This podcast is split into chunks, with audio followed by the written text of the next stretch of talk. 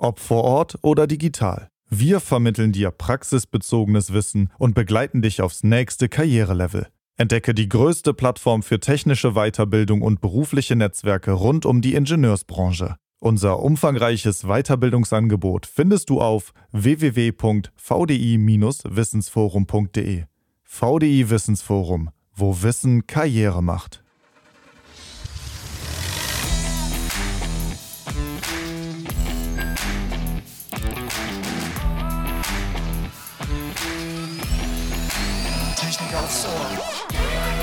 Herzlich willkommen bei Technik aufs Ohr. In der heutigen Folge geht es um das Thema Dekarbonisierung der Industrie. Wir werden mit unseren Gästen gemeinsam beleuchten, was das alles umfasst, was die Industrie zur Erreichung der Klimaziele leistet und was im Prozess noch beschleunigt werden muss, verraten unsere Gäste Annika Neitz-Reget, Leiterin Ressourcen und Klimaschutz, und Anna Gruber, Geschäftsführerin von der FFE aus München, die Forschungsstelle für Energiewirtschaft. Herzlich willkommen an beide. Hallo. Ja, herzlich, herzlich willkommen auch von mir. Ich würde dann auch gleich mal mit der ersten Frage loslegen. Was verbirgt sich denn hinter dem Thema Dekarbonisierung der Industrie? Was kann man sich darunter vorstellen? Was ist denn damit überhaupt gemeint? Ja, genau, unter dem Begriff Dekarbonisierung oder korrekterweise vielleicht auch Defossilisierung, das spürt auch immer ein bisschen rum, dieser Begriff, verbirgt sich im Endeffekt ja die Reduktion von Treibhausgasen und äh, somit genau auch die Eindämmung des Klimawandels und die Industrie, äh, wenn wir davon sprechen, dann meinen wir eigentlich den ganzen Industriesektor. Das heißt, äh, von produzierenden Gewerbe, also in energieintensiver Industrie, wie zum Beispiel Chemie, Stahl, Zement, bis hin zu Branchen wie Lebensmittelherstellung, Fahrzeug, Maschinenbau. Also das ist wirklich allumfassend und man sieht eigentlich schon daran auch, dass es relativ komplex ist, dieser Industriesektor. Und deswegen heute auch ein Thema, worüber wir noch mal ein bisschen intensiver mit, mit euch diskutieren wollen. Ähm, denn es gibt nicht nur die eine Standardlösung. Also das heißt, wenn man sich äh, mit dem, Beschäft, äh, mit dem Begriff Dekarbonisierung in der Industrie beschäftigt, dann haben wir eigentlich ganz, ganz viele Bausteine. Das ist einmal die Suffizienz. Das heißt, wir können natürlich in irgendeiner Form unsere Nachfrage, unseren Verbrauch reduzieren. Ähm, damit sollte man eigentlich anfangen. Und dann gehen wir hin in Richtung Effizienz. Das heißt, wir versuchen, äh, möglichst wenig Energie und Material zu äh, Input ähm, zu verbrauchen. Dann sprechen wir natürlich bei Dekarbonisierung auch über den Einsatz von erneuerbaren Energien, also zum Beispiel Strom und Wind, äh, Strom aus Wind und Photovoltaik und dann komplexere Themen, also sowas wie Energieträgerwechsel. Ähm, genau, ich denke, ihr habt das ja auch, ist ja in aller Munde, Wasserstoff soll dann Kohle, Erdgas substituieren. Genau, und dann wird es noch komplexer komplexer. Dann gibt es bestimmte Emissionen, die ja gar nicht vermieden werden können. Ähm, und da kommt dann sogar das ganze Thema Carbon Capture and Storage, also sozusagen das CO2 dann abzuscheiden und entweder weiter zu nutzen oder zu speichern. Also ihr seht, das ist ein wirklich großes Fass, was man da aufmachen muss. Mhm. Vielleicht noch eine Ergänzung. Ähm, an der Stelle ist es auch nochmal wichtig zu unterscheiden. Also es gibt diese energiebedingten Emissionen in der Industrie. Das bedeutet also Emissionen, die bei der Verbrennung beispielsweise freigesetzt werden. Aber es gibt auch die prozessbedingten Emissionen. Das heißt, die entstehen bei der Umwandlung von Stoffen in Industrieprozessen, also wenn wir beispielsweise an die Stahl- oder Zementherstellung denken. Das heißt, wir haben eine Herausforderung, also wir müssen nicht nur die energiebedingten Emissionen reduzieren und ersetzen durch ähm, emissionsarme erneuerbare Energien, sondern wir müssen uns auch direkt mit den Prozessen beschäftigen, die in der Regel ja sehr lange Lebensdauern haben, wo zum Teil wieder sehr hohe Investitionen jetzt dann anstehen, weil die eben wieder erneuert werden müssen. Also ein Beispiel ist da die Stahlherstellung. Also wenn wir die klassische Hochofenroute uns anschauen, wenn die jetzt umgestellt wird auf Direktreduktion mit Wasserstoff statt Kohle als Reduktionsmittel und dann nachgeschaltetem Lichtbogenofen, also da ist schon einiges zu tun. Ja, wie ist denn der aktuelle Stand im Industriesektor bei der Erreichung unserer Klimaziele? Stehen wir da? Genau, wenn wir uns nochmal die Klimaziele ähm, der Bundesregierung vor Augen halten. Das sind ja ähm, genau 65 Prozent äh, Reduktion von Treibhausgasen bis 2030, immer gegenüber 1990 als Basisjahr. Äh, und dann 2045 wollen wir ja die Treibhausgasneutralität schaffen. Ähm, genau, dann ähm, ist das ja sehr ambitioniert. Ähm, wo stehen wir vielleicht, um so eine Zahl zu nennen, wo stehen wir aktuell im Jahr 2020?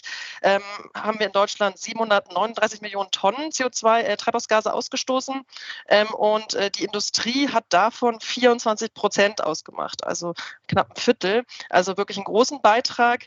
Ähm, und ähm, genau, wenn wir uns dann mal angucken, was haben wir denn schon geschafft an, an Treibhausgasreduktion? Ähm, insgesamt äh, sind es 41 Prozent, also nochmal zur Erinnerung, 65 Prozent wollen wir bis 2030 schaffen.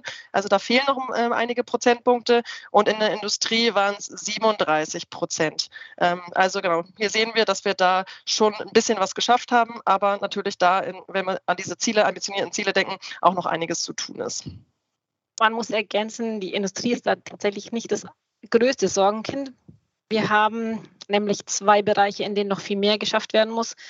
Der Verkehrs- und der Gebäudesektor mussten beide Sofortprogramme erarbeiten, weil sie hinter ihren Zielen hinterherhinken. Und der Industriesektor das knapp geschafft hat, die Ziele zu erreichen. Da muss man aber dazu sagen, da haben ein paar Sachen reingespielt. Ähm, Corona, Lieferkettenengpässe. Nur deswegen wurden diese Ziele erreicht. Also da hätte es sonst anders ausgesehen. Und vielleicht um es einzuordnen, in der Vergangenheit war die Industrie schon mehr so bekannt als der Bremser für die Energiewende. Das hat sich jetzt tatsächlich in den letzten Jahren nochmal stark gewandelt. Also eigentlich ist die Industrie mehr vom Bremser zur Treiber geworden, weil die Industrie jetzt einfach umsetzt, weil sie planen und sagen, wir müssen jetzt in die Umsetzung gehen. Wir warten an manchen Stellen vielleicht nicht mehr auf die politischen Rahmenbedingungen, die wir eigentlich bräuchten weil wir jetzt wirklich vor Investitionsentscheidungen stehen, weil in den nächsten Jahren ja, Verfahrensrouten umgebaut werden müssen, weil die eben zum Teil wirklich Lebensdauern von 30, 40 Jahren haben. Also da müssen jetzt Entscheidungen gefällt werden. Deswegen sind sie wirklich mehr so zum Treiber mutiert fordern auch im Endeffekt ein, diese Rahmenbedingungen, dass die klar sind, damit sie diese Entscheidung treffen können. Also da hat sich wirklich, das haben wir auch gesehen mit unseren Kunden, da hat sich wirklich einiges getan in den letzten Jahren. Jetzt komme ich an dieser Stelle natürlich so nicht drum rum mit Blick auf die geopolitische Lage, was sich da jetzt alles im Moment möglicherweise zugunsten oder zu Ungunsten der Dekarbonisierungswelle verschiebt. Also wenn ich jetzt mal auf die Energiepreise gucke, auf die Energieengpässe, die wir im Moment haben und was für Verwerfungen das gerade alles mit sich bringt, dann frage ich mich natürlich, können wir denn da, wie kommen wir denn da jetzt weiter mit der Dekarbonisierung? Wird die dadurch, wird da mehr Druck ausgeübt oder, oder ist die Industrie dadurch ein noch stärkerer Treiber geworden? Weil es kostet ja auch alles wahnsinniges Geld im Moment. Glaube, man muss diesen Aspekt eher als Chance sehen. Also natürlich sind die Energiepreise so hoch wie nie zuvor. Also um es vielleicht ein bisschen einzuordnen.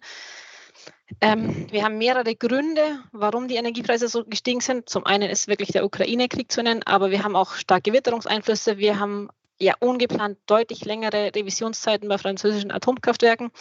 Da spielt viel zusammen. Und deswegen sind die Preise auch so hoch. Also wenn wir uns anschauen, wir machen an der FFE wöchentlich ein Update aktuell von diesen Energiepreisen. Da sind wir jetzt momentan, um es mal einzuordnen, beim Börsenstrompreis aktuell, also Stand gestern, 18.10.22 bei 420 Euro die Megawattstunde. Im Vergleich in den letzten drei Jahren lag der Mittel bei ungefähr 59 Euro die Megawattstunde. Also da sind wir bei einer Versiebenfachung. Wenn wir uns anschauen, der Gaspreis, der lag jetzt gestern bei knapp 160 Euro die Megawattstunde und im Vergleich zu den letzten Jahren, da lag er bei 26 Euro die Megawattstunde. Also wir sind da bei einem sechsmal so hohen Gaspreis, also wenn wir den Terminmarkt fürs Folgejahr dann anschauen. Also die Preise gehen durch die Decke und was können wir daraus lernen?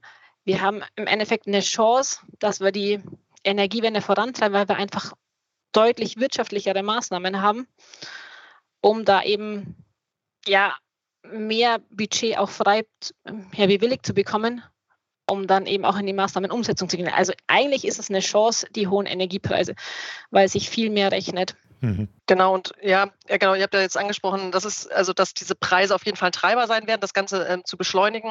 Ähm, vielleicht noch zur Ergänzung auch hier, dass man eigentlich auch noch weitere, ja, von weiterer Seite die Unternehmen auch Druck bekommen, also nicht nur von der Preisseite, was natürlich ähm, und Versorgungssicherheitsthemen, das sind ja sozusagen so auf der einen Seite, aber auch äh, der Druck von Kunden tatsächlich höher wird, also dass auch gefordert wird, ähm, dass die Lieferanten bestimmte Dekarbonisierungsziele ein, einhalten, das Ganze auch transparent darstellen und von der Politik wird das Ganze auch nochmal ähm, gefördert. Also ich denke, äh, genau ein Thema, was ja in aller Munde war, war das ganze, ganze Thema EU-Taxonomie. Das heißt, auf regulatorischer Seite, ähm, da jetzt im Endeffekt auf die Unternehmen schon einiges zukommt, ähm, dass ähm, sie im Endeffekt eigentlich ausweisen müssen, wie nachhaltig sind sie, ihre Aktivitäten, sind die als grün zu klassifizieren ähm, und da auch im, im, im Kontext Nachhaltigkeitsberichterstattung werden die Regularien gerade überarbeitet. Also da, neben der EU-Taxonomie ist da auch noch die CSRD, also die Corporate Sustainability Reporting Directive zu nennen, ähm, die im Endeffekt besagt, dass immer mehr Unternehmen immer mehr berichten müssen und zwar immer quantitativer. Also das heißt, da auch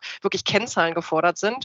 Und ich meine, durch all diese Bewegungen äh, wird da einfach äh, Druck erhöht auf die Unternehmen und dadurch passiert dann auch schneller etwas. Also das, das kann man, denke ich, schon so ganz gut festhalten, dass gerade aktuell dieses Thema besonders spannend ist, nicht nur für uns als Wissenschaftler äh, und Berater, sondern vor allem auch wirklich für die Unternehmen, die das Ganze umsetzen müssen. Mhm. Ja, dann wollen wir mal hoffen, dass die Bundesregierung auch die nötigen Rahmenbedingungen dafür vorhält, gerade was so sagen wir, beschleunigte Verfahren, Genehmigungsverfahren und Ab Bürokratieabbau angeht, weil da sind wir ja nun wirklich nicht besonders gut. Habe ich zumindest als Laie den Eindruck. Ja, kann man schon bestätigen. Ne? Ja. Ja, da würde mich mal so als Zwischenfrage noch ähm, interessieren, gibt es denn da auch so Feedback von Unternehmen, die jetzt zum Beispiel sagen, ja, okay, jetzt muss ich irgendwie hier ne, quantitativ sehr viel leisten, berichten und das ist natürlich ja auch ein gewisser Aufwand. Ne? Also gibt es da irgendwie auch negatives Feedback, dass man irgendwie sagt, das ist irgendwie zu viel oder das können wir gar nicht irgendwie leisten. Also was gibt es da so für Stimmen dann auch?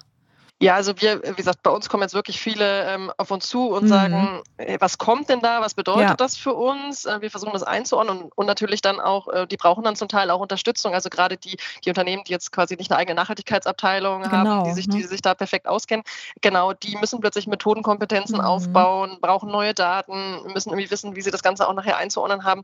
Ähm, und genau, da unterstützen wir, also da merken wir schon, dass da Bedarf ist, ähm, genau sozusagen mit diesen neuen Anforderungen umzugehen. Erstmal wird es natürlich so ein bisschen als große Herausforderung gesehen, aber wir versuchen auch mal die Angst abzubauen und zu sagen, ähm, genau, ganz so schlimm ist es nicht, wenn man das rechtzeitig angeht, sich da Unterstützung ähm, holt. Äh, man kann da auch genau an Fördermittel denken und so weiter. Also da gibt es auch finanzielle Unterstützung.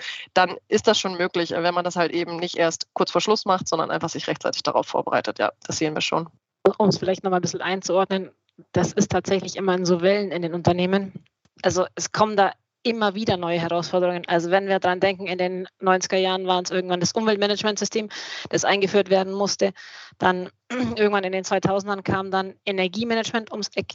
Äh, jetzt ist es die Nachhaltigkeitsberichterstattung. Das sind enorme Herausforderungen, weil die Unternehmen sich überhaupt nicht auskennen. Aber sobald man dann merkt, okay, das ist doch gar nicht zu komplex. Und wenn, wenn man den Unternehmen die Hilfestellung gibt und ihnen zeigt, das sind doch diese, diese Schritte, die müsst ihr tun, dann funktioniert dann baut man da auch intern relativ schnell viel Know-how auf. Genau, und spannend ist ja auch, dass im Endeffekt die, die das da wirklich rechtzeitig machen, sich auch einfach attraktiv machen, ne? sei es im, im Zuge dieses ganzen Sustainable Finance-Thema für Investoren, aber natürlich auch für Kunden, also als Lieferant wieder attraktiv zu sein.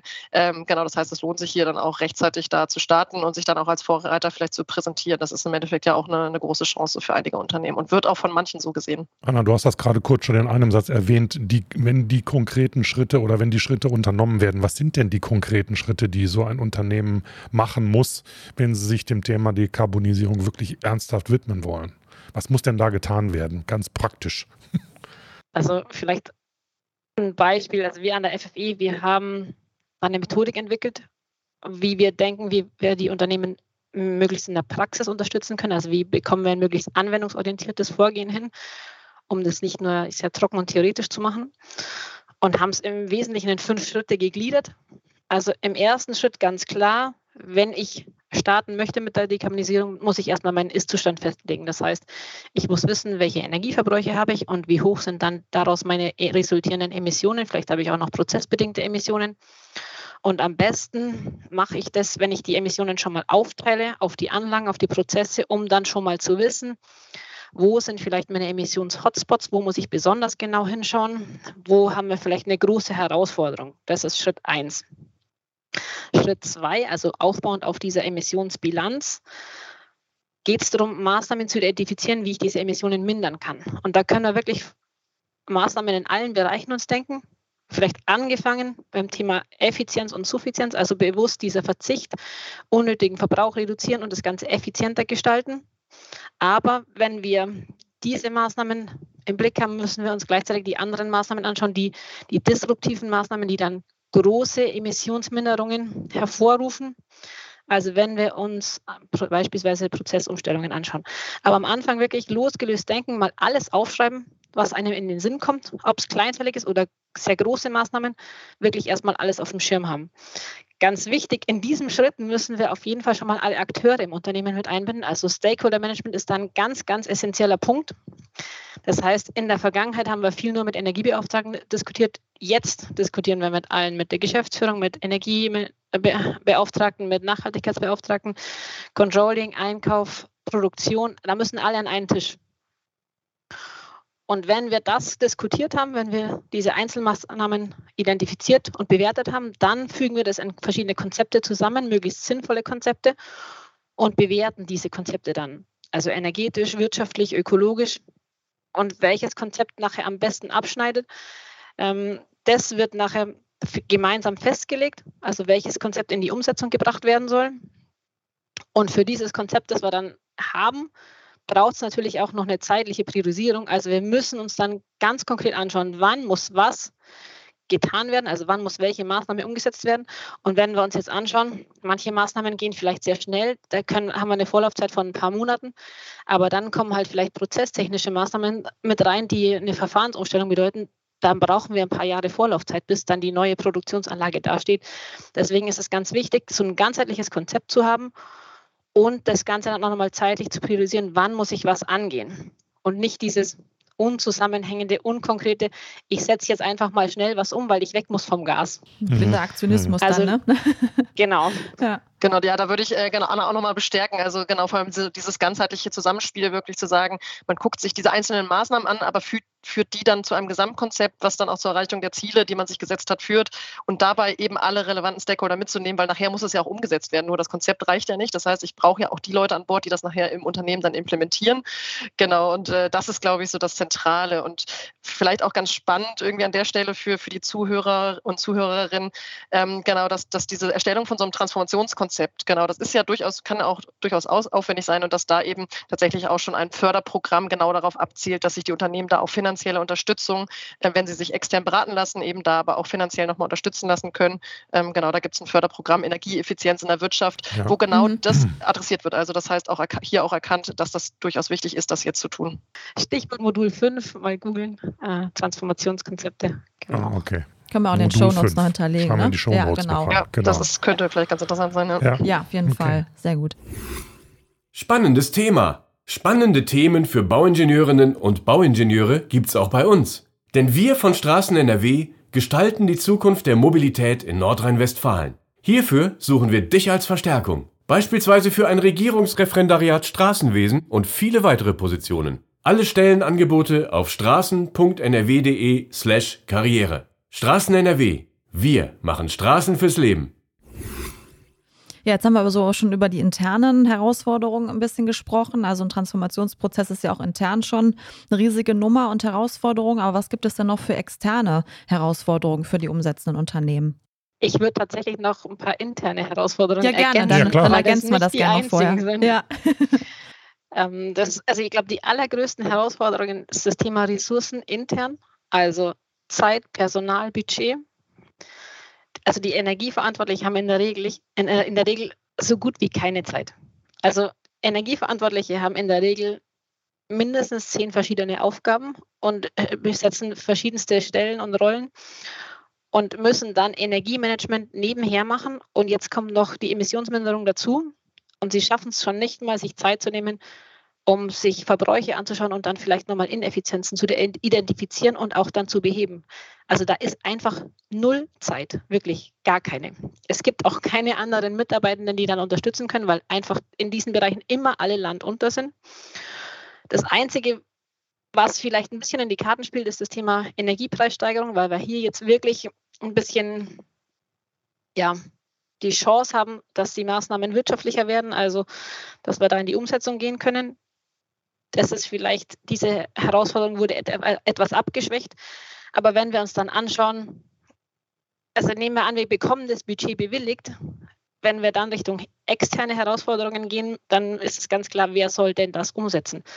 Wir haben maximale Personalknappheit bei sämtlichen externen, bei Planern, bei Handwerkern, bei ausführenden sonstigen Firmen, aber auch in der Infrastruktur. Also da fehlt es überall an Personal. Wir können das gar nicht so schnell bewerkstelligen, wie wir es eigentlich bräuchten. Also wenn wir uns jetzt beispielsweise die Infrastruktur anschauen, wir brauchen eine ähm, Kapazitätserhöhung in den Stromnetzen. Es soll eine Wasserstoffinfrastruktur ausgebaut werden. Keiner weiß, wie das in kurzer Zeit zu schaffen ist. Und selbst im Stromnetz schaffen wir es nicht mal, ähm, eine Kapazitätserhöhung hinzubekommen innerhalb kurzer Zeit. Das heißt, die Unternehmen warten zum Teil wirklich jahrelang auf eine Erhöhung der Anschlusskapazität. Also damit kann die Energiewende mhm. nicht gelingen. Genau, und vielleicht ergänzend, also genau, Thema Ressourcen hat Anna, denke ich, schon ge gezeigt, dass da einige Herausforderungen sind. Und genau, ich denke, ein weiterer Punkt ist das Thema Kompetenzaufbau. Ich hatte ja vorhin auch schon erwähnt, dass jetzt plötzlich neue Methoden auf die Unternehmen zukommen. Und das heißt, ähm, genau, da auch wirklich halt eben neue, neue Methoden, neue Daten und so weiter ähm, gefordert sind. Das ist einmal so dieses Thema, was wir vorhin hatten, dass man diesen systemischen Ansatz fährt, wirklich so ein ganzheitliches Konzept entwickelt. Das ist natürlich herausfordernd. Ähm, aber auch ein, ein ganz prominentes Beispiel ist das Thema Emissionsbilanzierung.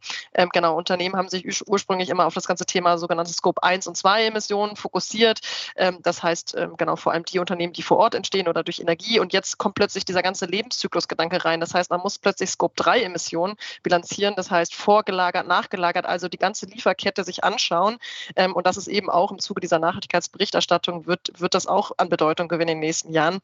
und äh, genau, da muss man natürlich diese, dieses Methodikverständnis auch sich aufbauen und dann entsprechend ähm, die Prozesse so im, im, Unternehmen äh, implementieren, dass man das Ganze nachher dann auch relativ schnell umsetzen kann. Also das ist, denke ich, auch ein, ein spannendes Thema, was jetzt nochmal intern ist und extern, denke ich, auch eine zentrale Herausforderung, die wir auch schon mal kurz angesprochen haben, das Thema unklare Rahmenbedingungen.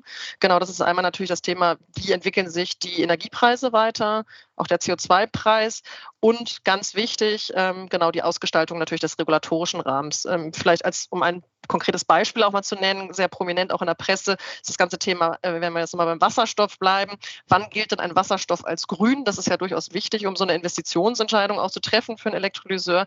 Ähm, genau, da ist einfach gerade noch viel Unsicherheit, wie da die Anforderungen sind an den Strom, muss der dann aus zusätzlichen erneuerbaren Energien kommen und so weiter. Also da ähm, sieht man genau in vielen Ecken äh, und Enden, dass man da einfach die Sicherheit braucht, um dann auch solche großen Investitionen tätigen zu können. Also ich denke, dieses Thema unklare Rahmenbedingungen und da Investitionssicherheit schaffen auch ein wichtiger Punkt. Wenn wir jetzt mal so ein bisschen in die Zukunft gucken, auch mit den ganzen Unsicherheiten und Unabwägbarkeiten, die wir im Moment haben, vielleicht können wir die ein bisschen ausklammern, wenn das überhaupt geht. Aber was kann denn helfen, um diese Prozesse zu beschleunigen? Gibt es da ja, Best-Practice-Geschichten? Tauschen sich Unternehmen da gegenseitig aus oder ist der Wettbewerb da viel zu groß und jeder wurstelt da auf Deutsch gesagt vor sich hin? Wo kriegt man irgendwelche Fördermittel her? Könnt ihr da ein paar Tipps geben oder Anregungen? Genau, ja, äh, sehr gerne. Also wenn wir jetzt mal genau die Herausforderungen hinter uns lassen und einen Blick in die Zukunft werfen, ähm, genau, dann sehen wir ja, dass sich, dass sich tatsächlich die Themen, und das ist ja auch wichtig, wirklich geweitet haben. Also wir haben in der Vergangenheit ja ganz viel über klassische Energieeffizienz geredet. Jetzt endlich ist irgendwie wirklich äh, in der Industrie angekommen, dass es eigentlich um noch mehr geht, um das ganze Thema Dekarbonisierung eben. Und ähm, zukünftig werden wir sogar auch noch verstärkt über, über Materialien, Kreislaufwirtschaft reden. Also das ist, das ist ja erstmal so der richtige Weg. Ähm, und genau, wir haben gehört ganz viele Herausforderungen, aber aus unserer Sicht ist es eigentlich so, dass wenn wenn, wenn man sich rechtzeitig vorbereitet, dann kann das wirklich eine Chance sein. Dann wird man attraktiver für Kunden, ähm, für Mitarbeitende, für Investoren. Und genau an der Stelle von unserer Seite aber die Botschaft, äh, genau, das ist, das ist alles herausfordernd, aber ähm, die Unternehmen stehen ja nicht alleine da. Also in diesem Transformationsprozess gibt es ja ganz viele verschiedene Möglichkeiten, sich Unterstützung zu holen. Und ich weiß nicht, Anna, vielleicht kannst du kurz berichten. Ich meine, wir, wir haben da ja auch schon einiges gemacht. Vielleicht magst du da auch nochmal übernehmen und ein paar Tipps geben. Sehr gerne. Also zum einen ist, glaube ich, ganz wichtig, diese externe Unterstützung in Anspruch zu nehmen. Also ganz viele kommen zu uns und sagen, bitte helft uns, da gibt es neue Herausforderungen. Beispielsweise bei den Transformationskonzepten, wie sollen wir da vorgehen? Könnt ihr uns da unterstützen? Also gerne diese externe Unterstützung in Anspruch nehmen. Schritt eins. Schritt zwei, sich unbedingt vernetzen mit anderen Unternehmen. Ein ganz prominentes Beispiel sind da die Energieeffizienznetzwerke. Da sind wirklich Unternehmen in, ja, über mehrere Jahre zusammen in einer Gruppe, tauschen sich aus und lernen voneinander. Ganz wichtig, weil hier wirklich eine schöne, gute, vertrauensvolle Atmosphäre geschaffen wird. Da kann man ganz offen sprechen über gute Erfahrungen, aber auch schlechte Erfahrungen. Das heißt, man kann da deutlich was, ja, einiges mitnehmen und ja eigentlich die Umsetzung im eigenen Unternehmen deutlich beschleunigen. Also man macht vielleicht nicht mehr die Fehler der anderen und man kann sich relativ schnell Know-how aufbauen. Also man muss selber nicht viel suchen, um sich dann über den Stand der Technik zu informieren. Also gerne vernetzen. Und wie gesagt, also die Fördermittel, da gibt es einiges, was man momentan in Anspruch nehmen kann und was auch sehr gut in Anspruch genommen wird. Also ähm, das BAFA hat da sehr gut zu tun aktuell. Ähm, also dieses eine Programm, das ich, glaube ich, jemals nahelegen kann, also ähm, Energieeffizienz und Ressourceneffizienz in der Wirtschaft, das EEW beim BAFA, das sind die Module 1 bis 5. Da kann man auf jeden Fall sehr gut Anträge stellen. Und da wird man auf jeden Fall auch unterstützt. Also wirklich externe Unterstützung holen, Fördermittel einholen und sich mit anderen Unternehmen vernetzen. Dadurch sollte man gut für die Zukunft ähm, gerüstet sein und dann gelingt auch die Dekarbonisierung im Unternehmen. Gut. Ja, dann vielleicht zum Schluss nochmal. Äh, wir hatten ja im Intro erzählt, dass ihr vom FFE seid, also der Forschungs Forschungsstelle für Energiewirtschaft. Vielleicht könnt ihr nochmal ganz kurz ähm, alle abholen, was das alles umfasst, diese Forschungsstelle. Genau, wir haben bewusst die Abkürzung FFE gewählt, weil das andere ist doch sehr umständlich. ja, ähm, das stimmt. Genau, ähm, ja, wir sind tatsächlich sehr traditionell schon, gibt uns schon seit 1949. Äh, ah, das ist okay. okay. Genau, wir sind ein Verein und eine GmbH. Mhm. Ähm, und ich denke, das Wichtige ist im Endeffekt, dass wir, also wir sind im ganz im Bereich Energie unterwegs, also wirklich äh, Energiesystemanalyse, aber auch ähm, Energieeffizienz in der Industrie, also die ganze Spannbreite Energiemärkte, also vom Themenbereich sehr breit und so unser ja, Alleinstellungsmerkmal oder was wir so als wichtiges sehen, ist also dieses Thema äh, Verknüpfung von ähm, Wissenschaft und Praxis. Das heißt, wir machen natürlich auch klassische Forschungsprojekte, aber versuchen in der Forschung immer auch die Praxissicht mit reinzukriegen. Und auf der anderen Seite, haben wir auch schon gehört, machen wir auch klassische äh, Beratung in den Unternehmen, aber äh, gehen da immer diesen wissenschaftsbasierten Ansatz, also versuchen dort auch die neuesten Erkenntnisse, Methoden, Datensätze, Modelle aus den Forschungsprojekten mit reinzuspielen und in die Unternehmen zu kriegen. Aber Anna, vielleicht hast du auch noch was zu ergänzen. Ich hoffe, ich habe es gut zusammengefasst. Ich glaube, das passt sehr gut. Gut, aber ich, ich möchte denke, trotzdem gerne noch wissen, wer, ja. wer arbeitet denn zum Beispiel bei euch? Was sind das für Menschen mit welchen Perspe äh, Expertisen? Es sind ähm, Ingenieure und Ingenieurinnen mhm. und die, glaube ich, eine sehr hohe Leidenschaft haben ähm, in dem, was sie tun, also wirklich intrinsisch motiviert und wirklich alle wollen ja einen Beitrag leisten zum Gelingen der Energiewende. Das treibt uns, glaube ich, alle intern an. Und genau, viele junge Leute. Also, Team. genau. Sehr genau. junges Team. Ähm, ungefähr 70 äh, wissenschaftliche Mitarbeitende und Projektingenieure und Ingenieurinnen. Ja, und genau, vielleicht, dass das Spannende ist, genau, ganz früher, wie gesagt, uns gibt es ja schon sehr lange, war, war, es wirklich klassisch Elektrotechnik und mittlerweile sind wir sehr interdisziplinär. Das heißt, wir kommen wirklich aus allen Bereichen Elektrotechnik, Maschinenbau, Wirtschaftsingenieure, Umweltwissenschaftler, sogar Geografen, also haben da wirklich ein ganz spannendes, spannendes Team und genau dieses Interdisziplinäre ist ja auch in diesem ganzen ähm, Kontext ähm, besonders relevant. Also genau, das heißt, hier gemeinsam mit den verschiedenen Perspektiven an, an den spannenden Themen arbeiten und damit im Endeffekt die Stakeholder zu unterstützen, die nachher diese Transformation, die wir alle, die wir benötigen, dann auch ähm, ja, zu erreichen. Das ist quasi unser Team, also viele Uni-Absolventinnen, ähm, genau, Studierende, die uns unterstützen. Ähm, genau, also da wirklich ein junges, dynamisches Team. Ähm, das macht Spaß, an solchen Themen dann zu arbeiten gemeinsam. Ja. Okay. Ja gut, eure Kunden kommen aus der Industrie, das ist mir klar, aber gibt es denn auch Kooperationen oder Zusammenarbeit mit Ministerien oder mit äh, Instituten, die der Bundesregierung nahestehen oder wie auch immer. Wie kann ich mir das vorstellen? Ihr seid da ja, müsst ja immer auf dem letzten Stand sein, auf, denke ich mir.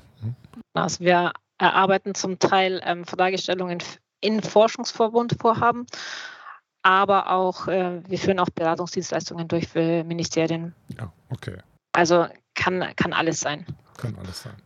Genau, und die Branchen, früher war es eher sozusagen so die Energiewirtschaft, mittlerweile genau alles, wo auch Energie verbraucht wird. Das heißt im Endeffekt, ja, ja ne, alle, alle Branchen, ja. die man sich so vorstellen kann. ja. Genau, das heißt, da, da das Spektrum relativ groß, aber mhm. klar, und also natürlich super wichtig, da immer ähm, genau natürlich auch auf der Höhe der Zeit zu bleiben, was die Forschungsfragen angeht, genau, weil wir natürlich auch viel ähm, Forschungsprojekte machen, mhm. ähm, die dann mhm. auch gefördert sind von den Bundesministerien. Mhm. Okay, gut. Vielleicht ganz spannend. Ähm, wir haben auch einige Kunden im Wärmebereich, also Stadtwerke, ähm, Kommunen, Städte, weil wir ja wie soll ich sagen, der Wärmebereich, der ist in den letzten Jahren ja viel zu wenig beachtet worden und jetzt haben auch viele andere Akteure begriffen, dass wir im Wärmebereich noch viel machen müssen und da unterstützen wir wirklich auch stark, also sowohl in der Forschung als auch in der Umsetzungsberatung dann. Mhm. Mhm. Also auch ein ganz spannendes Kannst du da ein Beispiel nennen? Wärmebereich ist, umfasst ja vieles. Also ist das jetzt äh, Heizanlagen für Wohngebäude oder Dämmung oder was stelle ich mir also darunter im, vor? Im Wesentlichen sind es ähm, Energieversorger, also beispielsweise also leitungsgebundene Wärme. Es können aber auch ähm, andere sein. Ähm, und eigentlich geht es vor allem darum, auch hier die Transformation möglichst gut zu starten und dann auch zu einer erfolgreichen Transformation, Transformation zu führen. Das heißt, beispielsweise, wenn wir uns ein Stadtwerk anschauen, das ein Fernwärmenetz hat und vielleicht ein Gasnetz, das muss sich wirklich Herausforderungen stellen. Wie kann ich hier möglichst auf eine, beispielsweise auf eine grüne Fernwärme umstellen? Was mache ich mit allen anderen Kunden? Wie entwickeln sich aber auch die Verbräuche der privaten Haushalte, der Gewerbekunden, die vielleicht angeschlossen sind? Also wie gehe ich mit den ganzen Herausforderungen um, die ich auf der Verbraucherseite habe, die ich auf der Netzseite habe, aber auch in der Erzeugung? Also wie kann ich nachher meinen Erzeugungspark gestalten? Und dann sitzt da in der Regel vielleicht noch eine Stadt, die da auch gern mitsprechen möchte. Da haben wir also noch viel mehr Stakeholder-Management und wir müssen Stadt und Stadtwerke erstmal zusammenbringen und mit denen erstmal auf einen gemeinsamen Nenner kommen, auf eine gleiche Sprache uns einigen und uns dann nochmal darauf einigen, wie wir die ganzen verschiedenen Bereiche angehen. Also das sind auch enorme Herausforderungen. Okay, ja. Gut. Ja, spannender Einblick, ne? Absolut. Ja. Ich meine, so ein Thema kann man natürlich in so einem Podcast nicht umfassend ja. besprechen, aber ich glaube, das war ein ganz Einblicke guter Eindruck, ich auch. was sich alles ja. dahinter verbirgt und was wir alles vor allen Dingen noch zu mhm. machen haben. Ja. Hier in Deutschland und nicht nur in Deutschland und was auf die wenig, Industrie ne? dann noch zukommt. Mhm. Ne? Gut. Ja, danke schön. Wir bedanken uns herzlich für eure Zeit. Ja, danke euch für die Einladung. Genau. Dankeschön. Und wenn ihr noch mehr wissen wollt zum Thema, dann schaut bitte in unsere Show Notes. Da steht da noch eine Menge Links Interessantes rein. drin, ein paar gute Links mhm. und und wie immer an podcast.vdi.de gerne Themenvorschläge einreichen, Feedback, die Folge teilen, kommentieren. Wir freuen uns über jegliches Feedback von euch. Okay, dann würde ich sagen, vielen Dank an alle und bis zum nächsten Mal. Tschüss. Ciao.